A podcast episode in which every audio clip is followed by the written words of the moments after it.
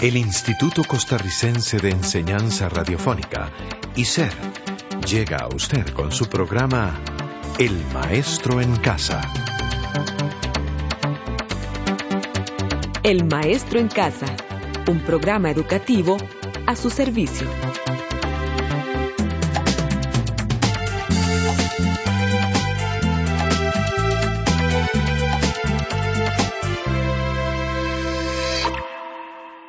Muchas gracias por sintonizarnos en esta emisora amiga para escuchar un programa más del Maestro en Casa. También está con nosotros la profesora Cristina Mesa. Hola Cristina, ¿cómo se encuentra hoy? Me encuentro muy bien y además muy agradecida con usted, estimado amigo o amiga. Edgar, ya nos encontramos en la semana decimoquinta de Matemático Harras. Ya casi terminamos el libro. Claro que sí. La semana anterior conocimos que las distribuciones de frecuencia se podían representar mediante tablas llamadas tablas de distribución de frecuencia y por medio de gráficos, tales como los gráficos de barras, pictogramas, gráficos circulares y los gráficos de bastones.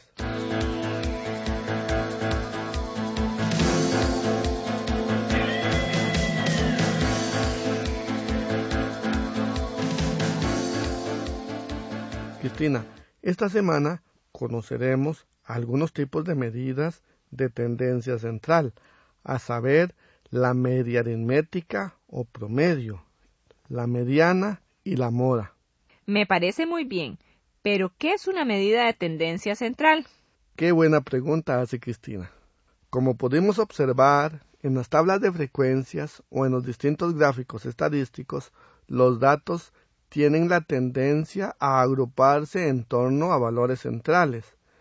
Esta tendencia, que ocurre en un caso o el otro, tiene una gran importancia en estadística, pues fácilmente se comprende que la obtención de un solo valor que caracterice el grupo facilitará los cálculos que hubiera que efectuar con la serie y lo hará más fácil para la deducción de consecuencias sobre la misma o su comparación con otras series. O sea, que podemos decir que la tendencia central se refiere al punto medio de una distribución. Yo pienso lo mismo.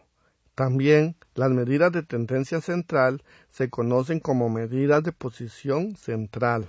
¿Y cuáles son las medidas de tendencia central más importantes?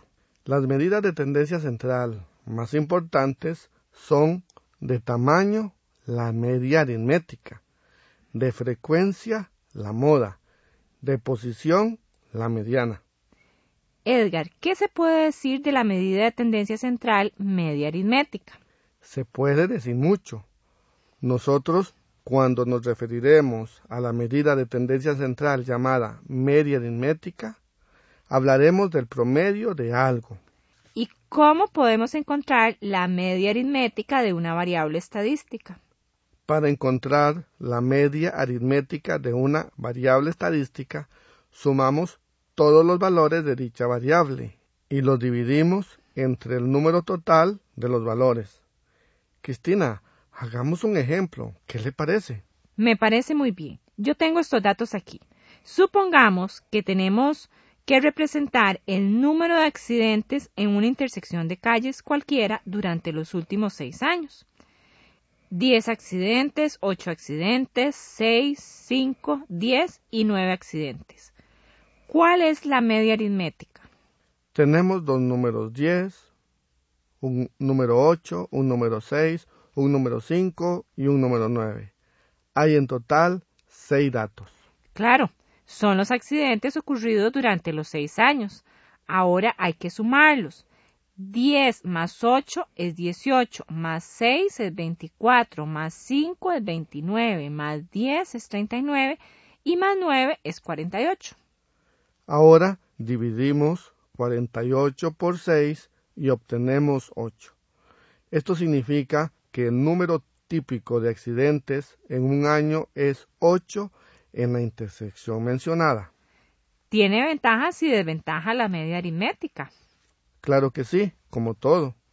Entre las ventajas es que es la medida de tendencia central que más se utiliza y además tiene en cuenta todos los datos y es muy sencillo en su cálculo. ¿Y cuáles son las desventajas de la media aritmética? Entre las desventajas es que el cálculo puede verse afectado por los valores extremos que no son representativos del resto de los datos, como por ejemplo los valores extremos del grupo de adultos mayores de 60 años. De verdad que es imposible imaginar cuántos adultos mayores de 60 años hay.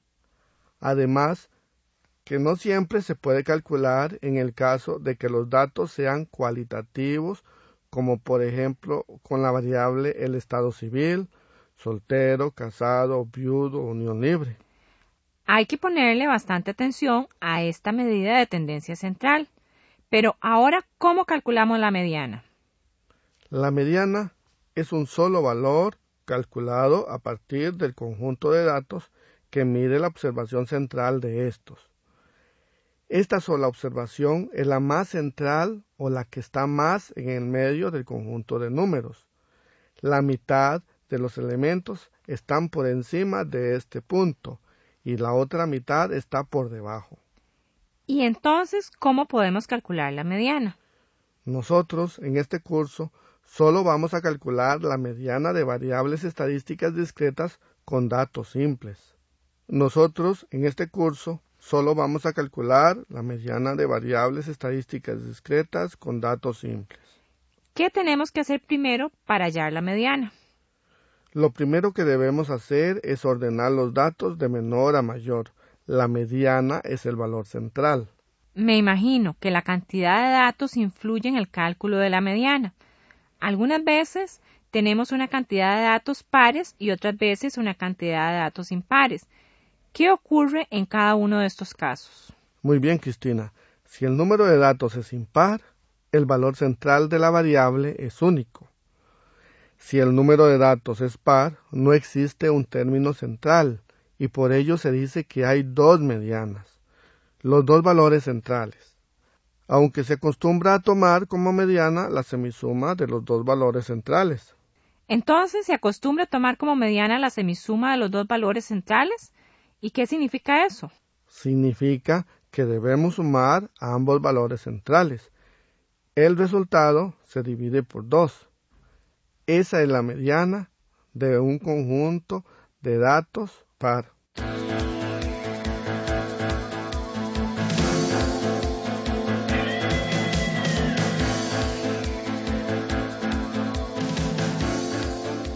Cristina, todavía nos falta por hablar de otra de las medidas de tendencia central, la moda.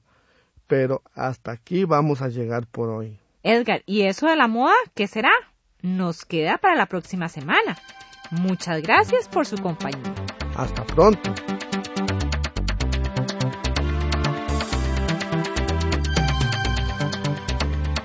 Este programa fue producido por ICER. En colaboración con el Ministerio de Educación Pública.